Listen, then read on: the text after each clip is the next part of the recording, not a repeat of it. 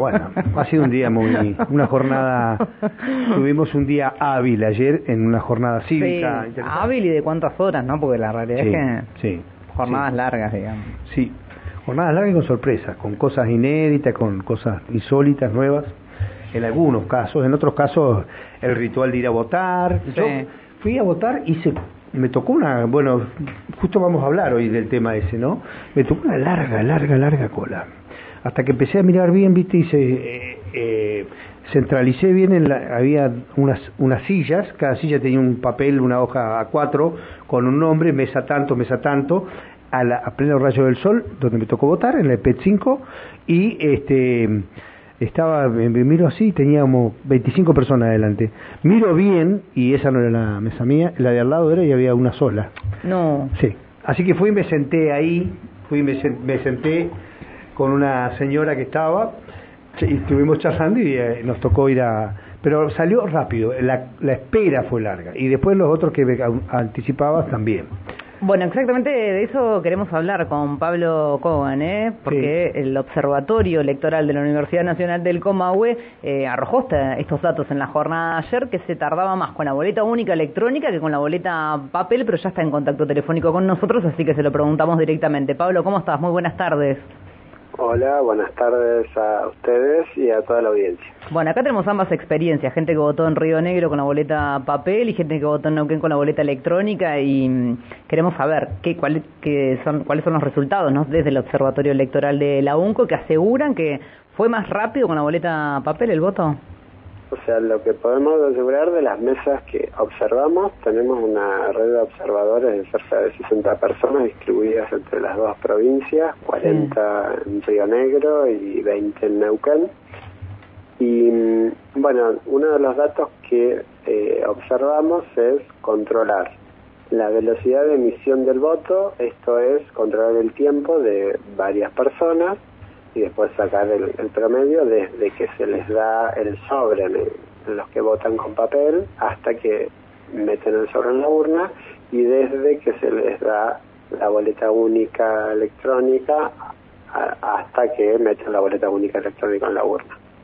Este, y bueno, en este caso, para estas dos elecciones que tenían unas características similares, porque se elegía este, bueno, cargos provinciales y municipales en muchas de las, ciudades, eh, vio que eh, fue más rápido, este, cerca de este, un minuto veinte el caso de eh, boleta papel, contra casi dos minutos el de boleta única electrónica. Este, esto también tiene que ver con que en el caso de Neuquén había una oferta electoral muy grande para cada categoría, este, había 27 cuadraditos para el caso de gobernador y en el caso de intendente este, 33 cuadraditos. Entonces, eh, esto dificultaba este, encontrar la opción del voto.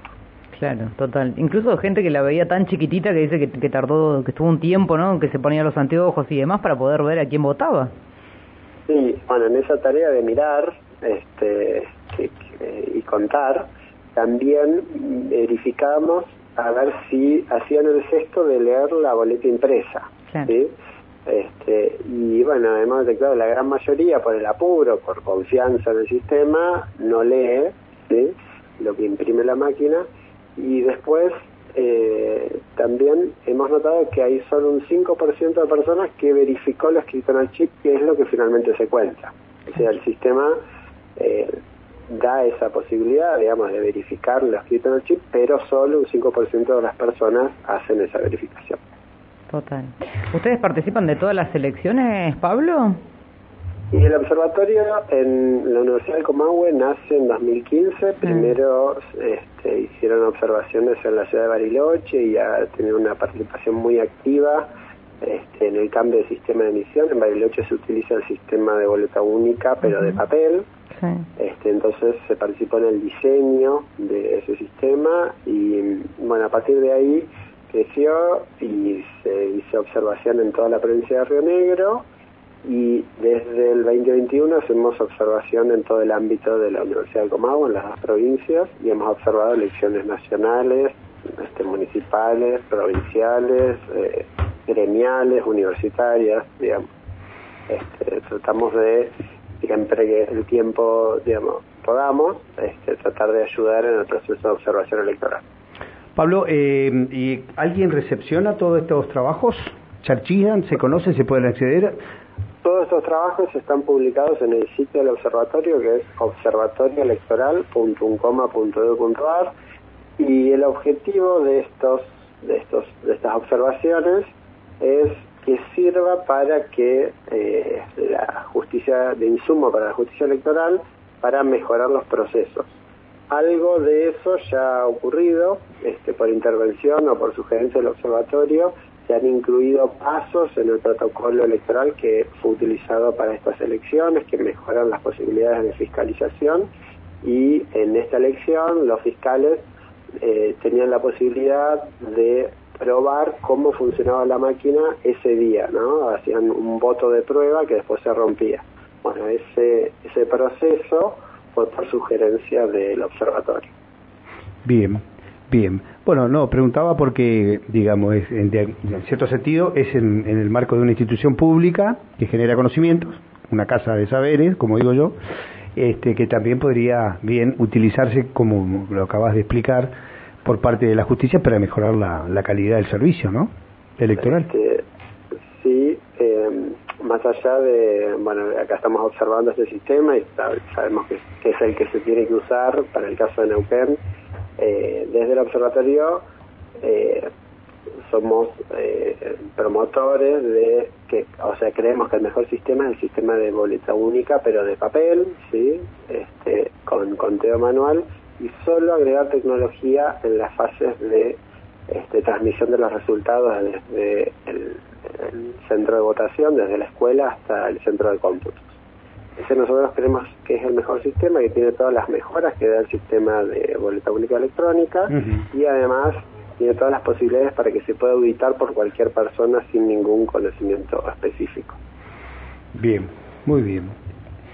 Eh, bueno, también eso ocurre que, por ejemplo, se han permitido muchas trampas, ha sucedido mucho en el norte del país, mucho en el conurbano bonaerense, la manipulación, el clientelismo, hay muchas cosas para discutir también con el tema de la boleta de papel, ¿eh? Claro, sí, sí, igual lo que proponemos es el sistema de boleta única de papel, que es un sistema en donde no hay cuartos oscuros, o sea, el cuarto oscuro no hay nada, entonces la, vos vas a la mesa y en la mesa la, la autoridad electoral, la, presidente de mesa te da una boleta con todas las opciones del voto y una lapicera y vos marcas cuál es tu opción de voto. Este, esta boleta se dobla y es la que se mete en la urna. Ese es el sistema que recomendamos como que es. Es más transparente y, eficiente. De emisión, claro. Y es el que se utiliza en Bariloche para las elecciones municipales y eh, ya en el país hay varias provincias que lo han adoptado, se utiliza en Córdoba, en Santa Fe, ahora eh, en estas elecciones se van a utilizar en, en La Rioja y en Mendoza. Sí. Te hago una consulta, una, una, para que me hagas una aclaración. Es una especie de multiple choice, la, la, digamos, la boleta esta que se...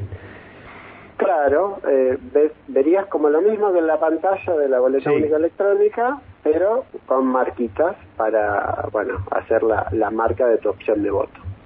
Sería, más o menos eso sería el, el sistema. Por eso también el de boleta única electrónica se llama boleta única también. Entonces sería este, una señora se enojó, pero de papel. Una señora se enojó ayer porque no entendió cómo era para modificar lo que había votado, se le emitió el voto, salió, agarró la tarjeta y lo rompió delante de las autoridades de mesa, enojada. Mira, esa no sabía. Me contaron esta mañana al aire. Y, bueno, lo rompió y dijo, ya está. Y eso era voto anulado, lo anuló el voto porque no, no había podido lograr este, elegir lo que, como ella quería, que saliera la emisión de de la tarjeta como ella quería, así que se recontra, enojó y protagonizó un escandalete ahí, pero bien, anuló el voto. Cosa que antes hacía escondida. pasa, también pasa en la boleta de papel, digamos, que hay, votos recurridos, impugnados, y bueno, siempre es una forma de, transmitir lo que le pasa a uno, digamos, ahí en un lugar público. Este, pero bueno, eh, lo que debería ocurrir si se imprimió mal el voto, se debería romper la boleta y habría que pedirle otra boleta a la autoridad de mesa para volver a meter el voto, ese sería lo que lo que habría que hacer. pero ella lo emitió el voto. A lo, diga, ah, bueno, este estás hablando de, la, de otro tipo. Eh, Pablo, muy agradecido por esto, porque ah, en la previa y ahora hemos hablado, hemos recurrido a ustedes para, para hablar de, del observatorio, de la tarea que están realizando y de las sugerencias que realizan al Servicio Público Electoral. Muchas gracias. Bueno, muchas gracias y aprovecho este, la oportunidad porque esta es la, una, una lección de tantas que va a haber en el año y con el observatorio vamos a seguir este, haciendo esta tarea. Eh, y vamos a abrir otra vez la convocatoria para todos los que quieran participar, dedicar un poco de, su tiempo este, y bueno, de alguna manera este, hacer ejercer ciudadanía, ciudadanía observando que las, los procesos electorales transcurran de la mejor manera. Perfecto. Pablo, te agradecemos mucho. Un fuerte abrazo. muchas gracias. Hasta luego. Pablo Kogan, ¿eh? el Observatorio de la UNCO, este, hablándonos de, del sistema que estamos utilizando de boleta única.